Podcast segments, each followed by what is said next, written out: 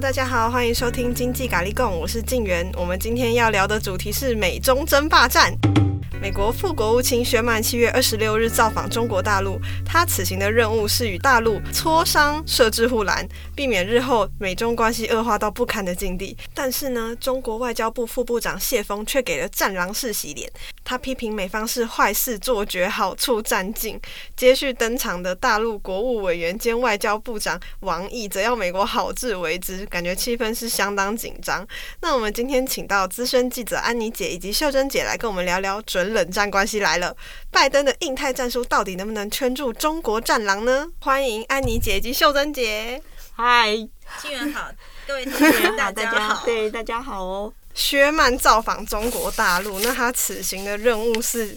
嗯，薛曼他这次去大陆，其实应该是安排了好有一段时间哈。嗯，那这个行程一直排不下来的原因，是因为呃，薛曼是副国务卿。嗯，可是大陆呢，他派出来的这个见他的外交部的副部长是一个排名第四的，所以一开始就为了这个见面对不对等的这个问题搞了很久。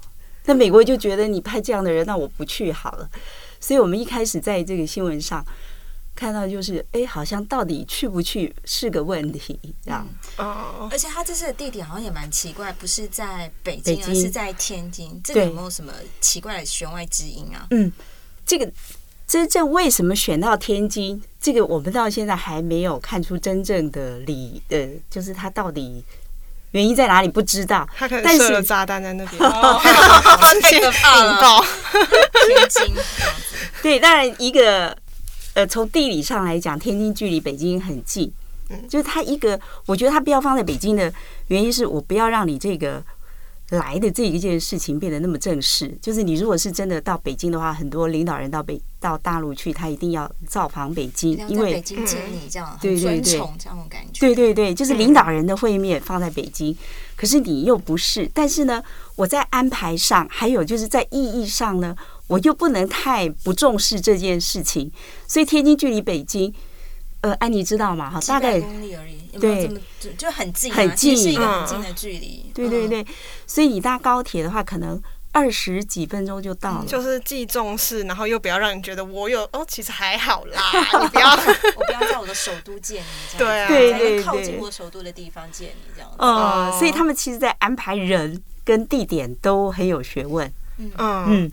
那这件事情到后面呢，为什么还是成功了呢？就是为什么他还是真的去了？就是后来大陆呢，呃，就在后面安排了一个尾巴，就说好，我我还是让这个外交部长，哎，不对，现在是国务委员兼外交部长王毅，对对对，嗯，让他来在会谈后见面，这样，嗯，那美国当然就觉得好吧，就是有这个呃后面这个弥补的动作，哦，好吧，那我就还是。这个行程就安排上了，这样。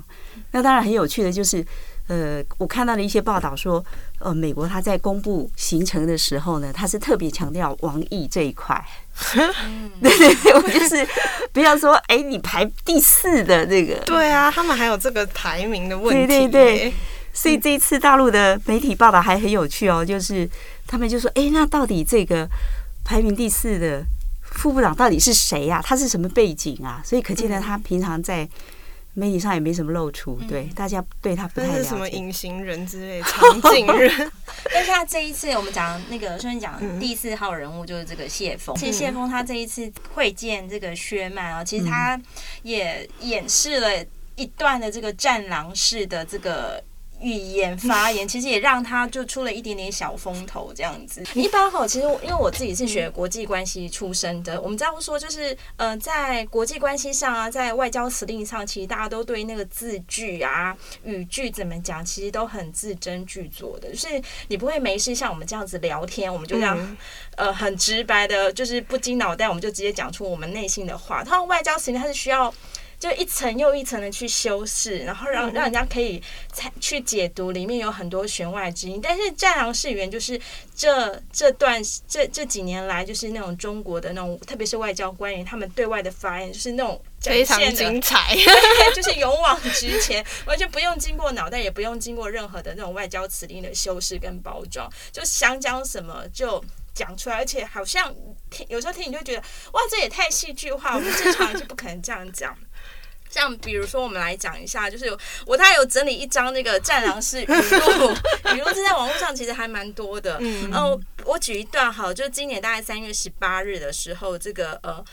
中国大陆的这个政治局的委员杨洁篪跟我们刚才讲那个王毅的，他们一起去美国会见美国的一些官员，就呃白宫的安全顾问苏利文，哦，他们就有一段。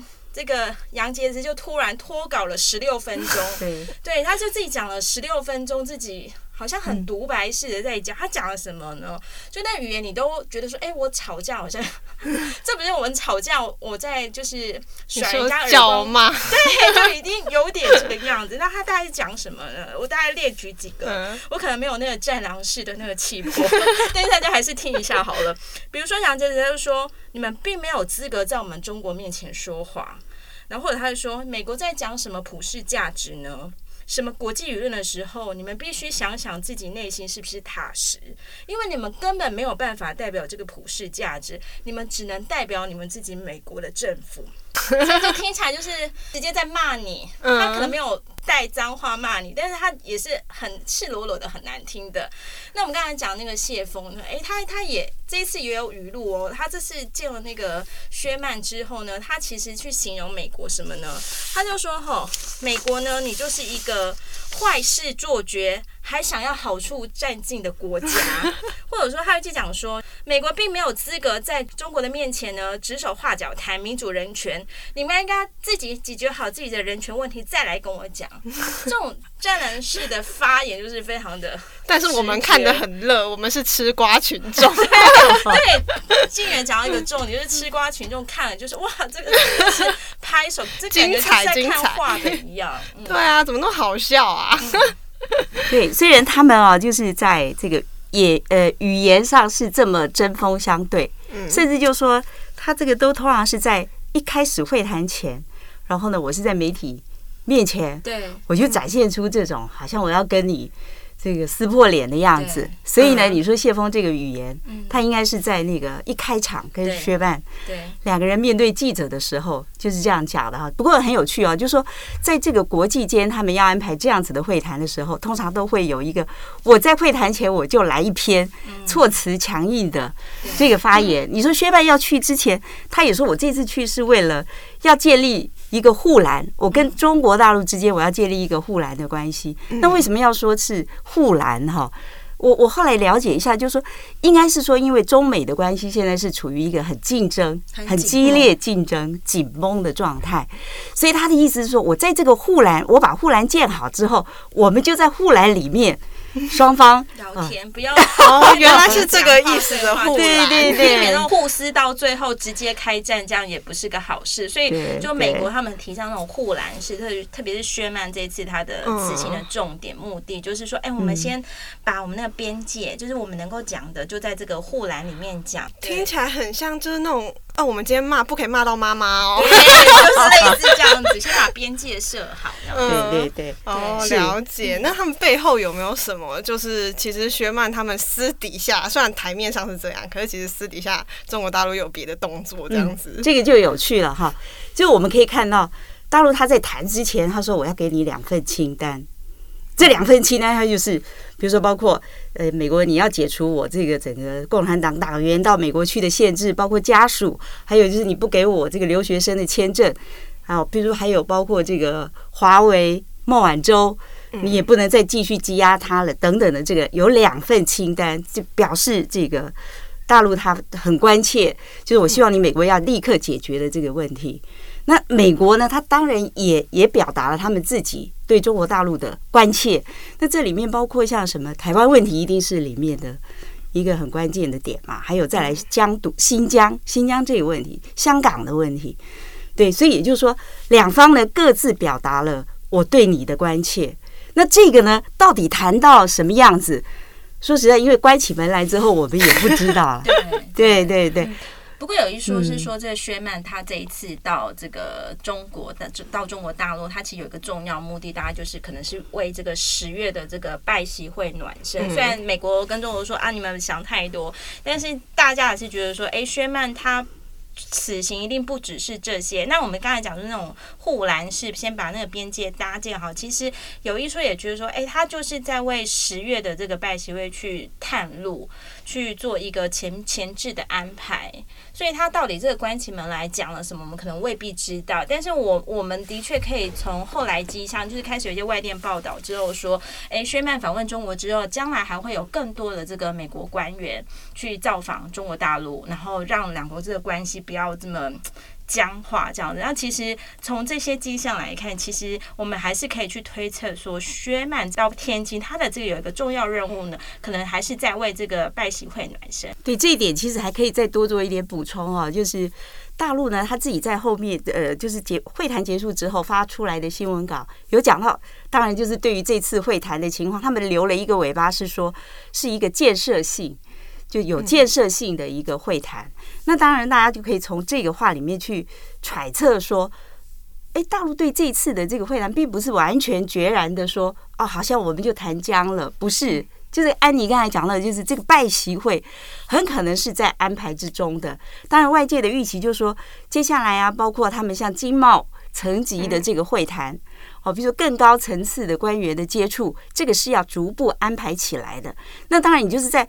呃，正常化的官员交往之后，慢慢的就可以让拜习会成型。我们讲说那个战狼，中国这几年的那种战狼式员，可能比较不太符合那种外交官彼此的惯例啊。但是通常就是在呃大老板跟大老板最后碰面之前，前面是需要很多铺垫的。然后这些铺垫看起来就很像是美国跟中国大陆现在正在做的事情。嗯，那所以为什么美国总统就是上任六个月以来，他把各国的国家领袖都见了一轮，就是不见习近平？这个应该是可以放到就是美国他整个对外的战略里面去谈这个问题。嗯，对，美国他当然是，比如拜登上来之后，我们到后面会去讲到，就是他讲的这个印太战略。他当然川普是先提出来了，不过呢。这个拜登应该是继承了他的这个印太战略，所以他上来之后，他当然要把他的这个阵势摆好啊。就是我在跟，因为现在就说是所谓 G two 的战争，G two 的竞争嘛，哈。是美国跟中国大陆。对，嗯，对。那他当然就是我在跟你对弈之前，我的这个各种的这个我的阵势要，我的他要先摆，对，我要先排好。嗯，对我在还没有准备好之前，我怎么跟你？谈呢，就是我我可能我要先衡量一下我自己手上有多少筹码，嗯，对我在安排好之前，我再跟你见面。哦，原来美国这么怕中国大陆，揪好一群人这样子，但是也是蛮蛮特别，就是呃，拜登他在选举的时候跟川普等于是不同阵营的那种开撕啊、互骂，两个糟老头哦，两个年事高的这个长者在。在这个互相互吐口水啊，或是互骂这样子。可是很奇怪的是，就是选完之后，拜登他的他的这个中国的策略对中国餐，竟然就是跟这个川普是非常相像的。所以其实大家都会说，他们其实有点川规诶拜水。那会不会有可能是其实他们黔驴技穷，没有别的方法对付中国大陆？这个是这个的确是因为等一下就是。那个秀燕姐她会谈到这印太战略，就会感觉到这一个方子其实是不是一个很特别新的做法？嗯嗯、也许这个是老人惯用。那其实我我我觉得也蛮有趣的，是说拜登上台之后，其实他在白宫最一开始先先借的领袖呢，竟然是。韩国的韩国的总统跟这个日本的首相，就是其实你可以看出来，他重视谁，所以他先见了谁。那这两个韩国跟这个日本，其实都是他就对付中国大陆的一个重要的盟友，所以我们也可以感觉到，他其实他对台湾，虽然他不不太可能见我们的领导人，但是你觉你会感觉到，美国对台湾在这阵子也是非常的亲善，比如说会送我们疫苗啦，或者说在一些言辞上，其实对台湾是很温暖的。嗯，对，其实这。这都代表说，其实不论是韩国、日本啊、台湾，其实都是在他的这个盟友、好朋友圈里面当中。嗯，那看起来中国大陆的影响力真的是非常的大，因为六月月的时候，美国史丹福大学跟大西洋理事会有一份那个全球影响力的报告。这份报告可以看出一国对另一国的影响力。那我们台湾有办法影响到这两个大国之间的什么东西吗？对，以前在学校上课的时候，其实那个老师都会讲说，啊，我们在那个美中两个这么大庞大的超级超大的世界强权面前，我们应该要呃在他们面前扮演什么枢纽，或什么？其实这个好像感觉就是课本上的说一说，实际上好像也不是，也不是想做就能做。然后特别是，其实我们可以从就是静源刚才讲的这份报告里面当中，就是史丹佛大学跟大西洋理事会在今年六月这个报告，其实它它大概是怎么来衡量全球影响力呢？它其实就是看这个货品贸易，然后或是看这个援助。然后或者说可以转让武器来计算一个国家对另外国家的依赖程度，所以它大概就是可以看出来，比如说呃，台湾毫不意外，过去三十年当中，我们大概就是当然是美国影响我们最多，我们几乎就是在美国的影响圈底下。那美国其实也是呃跟中国大陆一样重要，但是我们可能对美国是。比较把它当成像朋友这样子，但对中国可能就比较像敌人这样子。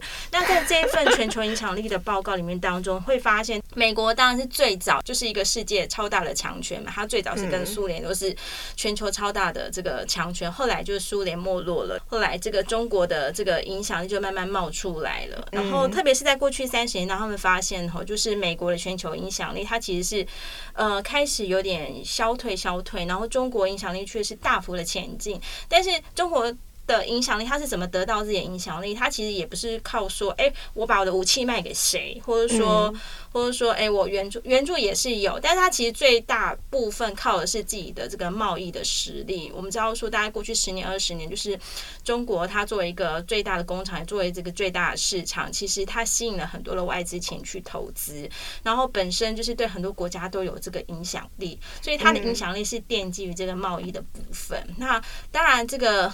中国的这个崛起，成为一个现在是，也可能是一个未来是，所以美国就一直都非常忌惮。所以不论是川普，然后是拜登，你都可以听到他们一些很赤裸裸的去讲说，呃，中国崛起可能是一个事实，但是他们最后是不可能挑战我们的，这在我任内绝不会发生的。就是你在 拜登跟川普身上，你居然能够听到如此相似的语言，大家就可以。理解到说，哎，他们对于中国大陆的认知就是觉得说，啊，这个 super power 可能就是要挑战我的地位这样子。感觉中国大陆就是有这个意思，他们没有会错意。没错，没错。对啊，而且我很多朋友都会说，怎么办？我到底现在要叫谁爸爸？叫谁爸爸？到底是美国还是大陆？超直白的这样。对啊，我们都没有办法自己叫自己爸爸。对啊，就是台湾真的是不知道扮演什么角色哎，我们只能当吃瓜群众。我们可能扮演的不是太好哈。对，其实可以从他讲的这一份地图里面，我觉得他的那个每个二十年的变化，你就会发现，哦，中国大陆它的那个影响的区域就很明显的变大，越来越大，越来越大。对，但还有一个，我觉得安妮她在这次的这个图形里面，标出了台湾的位置，就是你不管怎么变化，台湾都是在美国的。影响范围之内，嗯，对我们的影响力始终在任何一个年代，通常都是压过中国大陆的。对，哦，这是为什么啊？怎么这么神奇？可能就是从当年就是台湾因为武器的关系吗？应该就是从最早就可能一路要从国共内战讲起，就讲到 就直到现在中国大陆崛起都对，都美国都对我们都非常的仰赖，就是美国的关系这样子。哦，好，那我们知道我们现在爸爸是谁。那拜登现在就是想要对付中国战狼嘛，是会从印太战略出发。那所以印太战略主要是哦，那我来说明一下哈，这个印太两个字啊，其实顾名思义，它其实就是印度洋跟太平洋。嗯，那大家可以去想象那个地图上的关系哈。为什么讲到这个印太战略会说，哎，是慢慢的有这个西从西向东移，就全世界的中心。开始在讲印太战略之后，他的这个重心就往亚洲挪移了。因为呢，这个最早哈，我去查了一下，应该是在这个日本的前首相安倍晋三，他大概在二零零八年的时候，他在演讲里面，国际会议的演讲里面，他就提提到了这个印太地区的，他希望能够在印度洋跟太平洋能够维持一个航自由航行权。那这个讲的当然，所谓自由航行，它当然跟这个地缘政治是很有很大的关系的。所以呢，他慢慢的呢，等到这个川普上台之后，他在他的任内呢，也去公布了美国的印太战略报告。那讲到印太战略报告呢，你就去想象哦，就是印度，然后呢，把日本、澳洲都拉进来。所以呢，在拜登上来之后，你也可以发现，他第一第一个开的这个国际会议就是四方会谈。那这四方会谈的这个主角呢，就是美日印澳，嗯，好，就是这四个。然后呢，再回去想一下那个地图上的关系，呃，日本、澳，呃。就日本跟印度，就日本跟印度，它可以把中国大陆包围起来，然后把直线就包起来，对对对，加上这个澳洲，对，再来呢，美国，你再去想美国呢，它我们后面也会讲到美国，它跟欧盟，因为后来拜登他也在欧盟跟欧盟，他们也开了这个，呃，就是有有这个双边的会谈，那就是说美国它。在拉起这个盟友之间的关系呢，你就会发现，他建立起来的这个继承了这个川普的印太战略呢，等于就是把中国一层一层就包围起来了。对，刚刚其实说的讲，就是其实呃。拜登呢，其实他非常重视亚洲，嗯嗯，然后他就是几个盟友四方会谈那四个，就是其实都是在几乎都坐落在亚洲，就是都是这个中国大陆的邻居。那其实他在欧洲那边其实也很积极，比如他上任之后，就是也开了 G7 的会议啦，也开了这个北大西洋公约的 NATO 的会议。其实你就是看起来，他真的就是好像就是把说一些国家，就是感觉好像两点一直线你要画起来，或者几个盟友几个这个组织国际组织把它连起来，你就会发现。哇，在中国大陆的左边跟右边呢，其实好像都已经被这个中国大陆给团团包，嗯、呃，被美国给团团包围了。对，他这个是什么远交近攻的方式？围堵，围堵，对对对，没错，就是他这个。所以如果从这个层面去看的话，美国还真是非常有那个哈，就是有步骤的，对，一步一步的。就是刚才纪元有有有聊到说。哎，那为什么跟习近平还不见面呢？因为拜登这些事情还没做完呢。对对，其实我们刚才讲说，虽然那个呃。拜登学了很多川普老头，川普老先生。对，川普，川普说：“我比拜登还年轻。”爸爸，川普已经不是我们爸爸了。忍不住，实在是会。好好，没有，我特我特别爱我们家的爷爷奶奶，我非常喜欢老先生、老太太，我都爱。好，那这里要讲说，其实川普跟拜登还是有点不太一样。我们知道说，川普其实他虽然说他们有些地方很像，比如说，呃，拜登去学了他的一些围堵啊，去学了他的一些。些这这种对中国的看法，但是你会发现，其实这两个人的就是还是是不一样。就是川普其实他就是那种非常随性跳脱，他经常就是随随便讲一个。一个什么东西放了一把火，他后面的所有的官员都来帮他灭火什么的。有没有？川普到最后不是又众叛亲离嘛？所有人都不喜欢他这样子。但是拜登呢，他就是比起来，他就是其实就是一个有步骤、有条理。对。那刚刚有问说，为什么他不赶快见习近平呢？赶快跟死敌会会面不是很好吗？吃瓜群众等着看嘛。但就是因为他是要先把这几条链都先先给他串好，先把中国就是感觉就是让他都。大家被锁在一个这个围墙里面，动弹不得。然后我再来会会你，这样子我感觉也好，我很有胜算了。这样子，对，那这样子的话，中国大陆会不知道他有这件事情吗？这样有什么用？这个很有趣，就是说，其实他每次拜登他在见了谁之后，或者是他开了什么会议之后，你就会发现，哎，接下来中国大陆他也有动作，甚至呢，他就在在你的这个会议之前，我就先跟他会一会。嗯，我们举几个例子啊，譬如说，拜登他有开一个气候会议，全球气候会议，可是你就会发现，哎，就在他开这个大会前夕，习近平跟这个马克宏，法国的这个总统，还有梅克梅克尔，德国的总理，哎，他们也视讯会议，他们也提出了，哎，他们三方之间对气候变迁以后的目标是什么？嗯，对。就说那同样的哦，你看他跟 G7 的会议，哎，那开完之后呢，习近平他也跟马克龙跟梅克尔也有一个会面，就是你串你的美国，你串你的没关系串你的朋友，你的朋友我也我其实也都也约得到，这是习近平的想法。习近平应该去串那个南美洲的，离美国超近，再多一点难民再过去美国，过去美国。就是我们发现中国的这一招，就是你围堵我，那其实我就各个突破这样子，这就是他的应对策略。对，那当然中国大陆自己有很。很丰厚的条件啦，就是说，因为已经演变成现在是两强相争的这个局面哈，嗯，就是到了它其实不只是战狼这样子的方式而已，它有，比如说它有很多的，我我开放国内的市场，我有很足够的经济实力，所以让你这些国家，让你的这些对手。不能忽略我，对。对，所以呢，很明显的就是说，像习近平，呃呃，拜登他在开 G7 会议之后，你说马克宏跟梅克尔他们后面自己也出来讲说，哎，那我们这个 G7 不能成为一个抗中的前线呐，哈，嗯，对，那还有呢，就是说欧盟他们跟中国大陆之间，它也有一个投资协定，对，其实，在他们在梅克尔跟马克宏。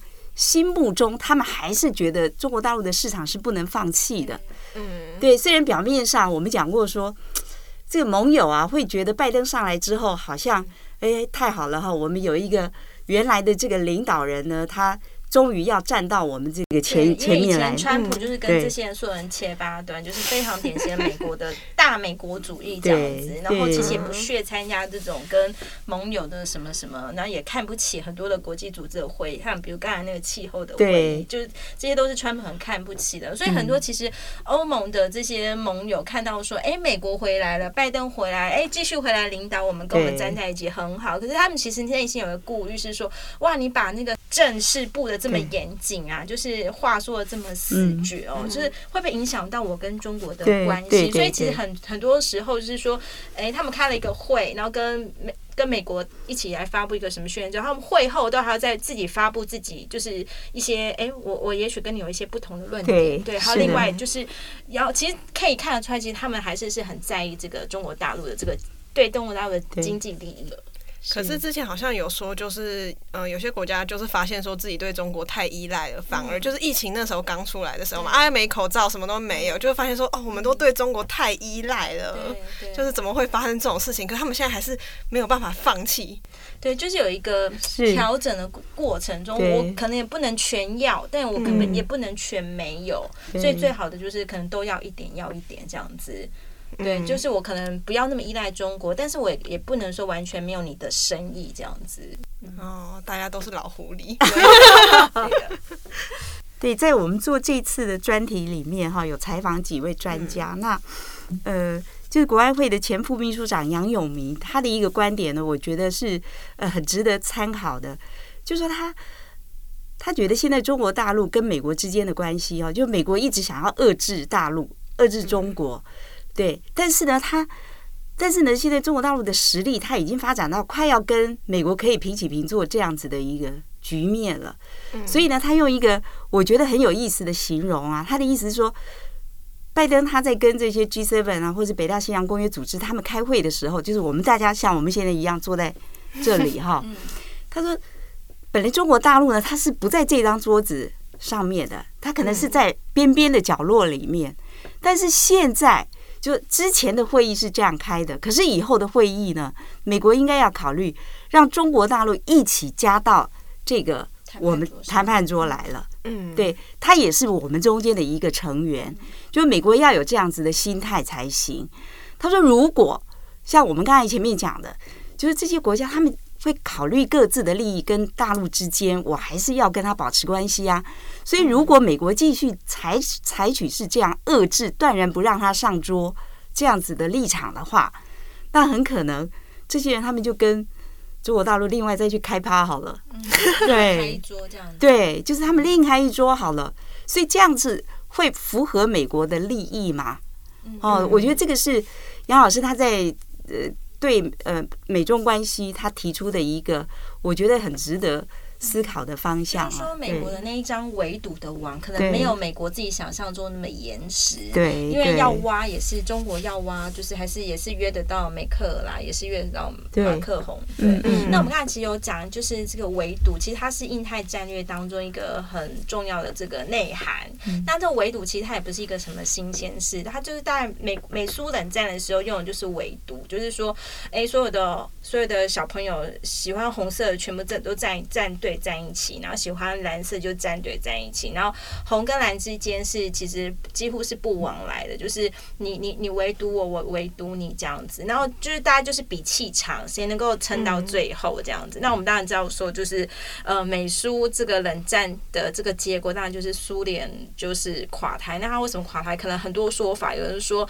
呃因为美国把他拖进了一个太空竞赛，他花了很多钱在上头，可能也有人说，哎，因为呃苏联自己这个呃戈巴契夫他推动很多政治改革太快了，这样子。那不论如何，就是最后这个围堵的结果，可能是苏联就失败了，这样子。那现在正在进行当中的这个美国想要去围堵中国，他到底能够有多成功？这个。其实也是蛮让人起疑的，就比如说像春姐刚才有提到那个，就是杨老师、建文杨老师的观点，就是说你的你想要围堵，但是你的朋友如果没有跟你跟你齐心啊，就是永结同心的话，其实你这样围堵的网是就是功功能还有待有待这个加强。对，安妮姐，我刚刚本来还以为你要说哦，其实我们都很期待看他们到底是要怎么样。看他们之后到底要玩什么花样？对，对啊。那现在就是美国，它这个意思就是是像是新八国联军一样，是不是？对，我们讲新八国就是 G seven 加上澳洲。对对，就是我们讲说今年也很有趣，今年刚好就是辛丑年，辛丑合约，让八国联军战败，历史就是会重演，就是在今年。所以呃，就是新八国联军，他讲的其实就是说哈，就是呃。拜登用这个围堵的方式，他找了个八个国家一起来不跟中国好这样子，八个国家就是 G7 加上澳洲这样子。好，那美中博弈关系的话，台湾目前我们是扮演什么样的角色嘞？秀珍姐，嗯，这个台湾的角色哈，我想就是说是一个很大的问题。为什么呢？台湾的角色是两千三百万人，可能每个人都有自己不同的意见。嗯，对，这一题到底怎样才是符合台湾最大的利益？哈，我我想就是说，你不同的角色、不同的呃层次，或者是你处在你自己是什么样的行业，甚至我觉得这对这个问题都有不同的看法。嗯，对。但是我们可以去想啊，怎样对台湾最有利啊？从我们可以看到，台湾在不同这个党派执政的时候，嗯，对台湾跟美中之间的关系就。呃，不太一样。譬如说，我们可以讲啊，就是说，在马英九时代是想要等距交往嘛，哈，就是我跟美国跟中国大陆的关系，我可以维持都呃差不多好，也差不多，就有点黏又不太黏这样的关系。对，那马英九当然就是一直到民进党政府执政之后，我们可以发现，就是说，当然也是因为民进党的这个立场的关系，所以我们跟美国就会。越来越近，甚至呃，很多人会觉得我们可能甚至就是美国的一个呃，不只是传声筒哈，甚至是他的前线，就是他在抗中的前线里面，台湾就是一个完全靠在美国立场这边的一个、嗯。我们有算是他们的筹码吗？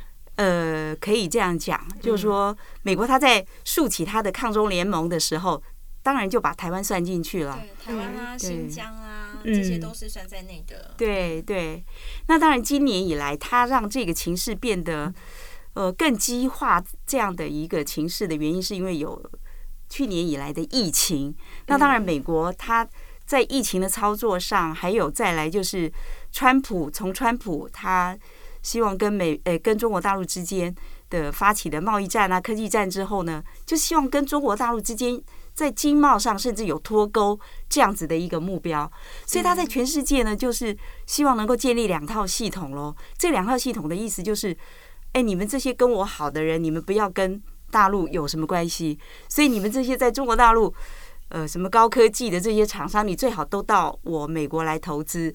所以就说，台湾到底扮演什么角色呢？当然，你可以想说，哦，我是一个很关键的角色哈，就是，比如说我们可以讲说，台湾现在的护国神山台积电，对，就是大家争相抢着要这样子，对，但是呢，它也是一个很大的风险啊，因为台湾毕竟还是很小的，对，嗯，对，我们在这么小的情况下，有没有那么大，有没有那么足够的条件，我既可以去美国，又可以去德国，又可以去日本，然后中国大陆也不会放过你啊。哦，我们如果去看台积电目前的情况就是这样，它就是变成要面面俱到啊。对，而且我觉得台湾，因为台湾就是其实我们我们不是一个非常大的一个国家，然后其实我们很多时候，其实我们我们在国际上的影响力可能是我们的在经贸上的，比如说刚才就是有讲到这个台积电啊，那但是我们也不要忽略，就是我觉得我我觉得其实对于一个学国际关系人的为难之处，就是说我们可能过去学了好多。的什么呃美中台三角啊 什么什么的，读了好多这方面的文献，但是当你要套路套用在实存的，就是美中台关系的时候，你真的会有一个为难。有时候其实也看不太清楚，说哎，到底现在到底是现在的政府，我们这样亲美路线全面就一面倒亲美的路线好，还是说过去真的马英九那个路线是真的是不太好？但是当我们在想说哈，就是呃。美国对我们这么好的同时，我们必须要再跳高一个层次来看。哦，原来我们就是在他的这个印太战略底下，就是我们可能不要只是觉得。单纯享受那种就是感觉上 Kimoji 很好，没有没有，我完全觉得美国超邪恶，因为台积电去亚利桑那州设厂，我觉得可能是陷阱。对，然后然后另外一方面，你看他，比如说就是他一直叫这个台积电要去美国设厂，但是他也没有忘记要扶植自己的 Intel。那你看最近很多就是很多那个半导体界的专家，其实学者啊、法人都在讲说，哎，其实这个。那个台积电不要觉得说就是哎、欸，我去美国就是一个这个进入一个什么甜蜜的什么怀抱拥抱，这其实不要忽略，就是英特尔它其实就是有要把你打在地上趴，让你趴在地上的这种企图心。嗯，所以即便是就是呃台湾参加了美国的这个盟友圈，其实，在盟友圈里面也是有很强烈的竞争，一些产业竞争。那这些东西的话，可能都是我们台湾自己在选择朋友在交往时要很理性去计算的。嗯，我觉得我们应该要握好自己的筹码。如果他这样子到处去，我们就完蛋了。人家把我们东西全部拿走之后，我们就准备。所以我们护国神山要继续保护好这样子。嗯，对，我觉得台湾还要考虑到的是，其实国际关系现在你讲的是非常现实的哈。对。而且呢，每个国家它其实，在国际间，它国际上它表现是这个态度，但是它有它自己国内的问题要应付。所以他很多在国际上表现出来的强硬，他是做给国内看。很多人都说这个叫大内宣，就是说，呃，为什么那个谢峰演演成那样，杨洁篪演成这样，就那都跟以前他们他。有点不太一样，但是为什么他演成那样？其实会发现说，哎，他们好像是在演给他们自己国内的人看，因为他们真正自己的官方的媒体，那尤其是那种就是英文对外的这种媒体，他其实不会把这些语言写进来的。嗯，对，所以就可以感觉到说，哎，这一套的演出，假如是。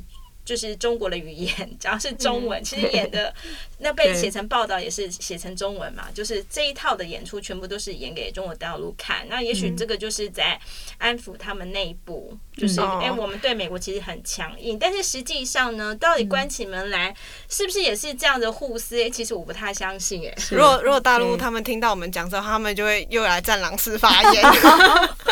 我肯定啊，肯定在互撕啊，互撕这样，欢迎我们加入一起互撕的行列，这样子。对，当然还有一个呃，我觉得很值得大家关注的是哦，也大家在讨论到美洲关系的时候，都会说明年他们有自己很重要的政治议题，对，就是美国的其中选举。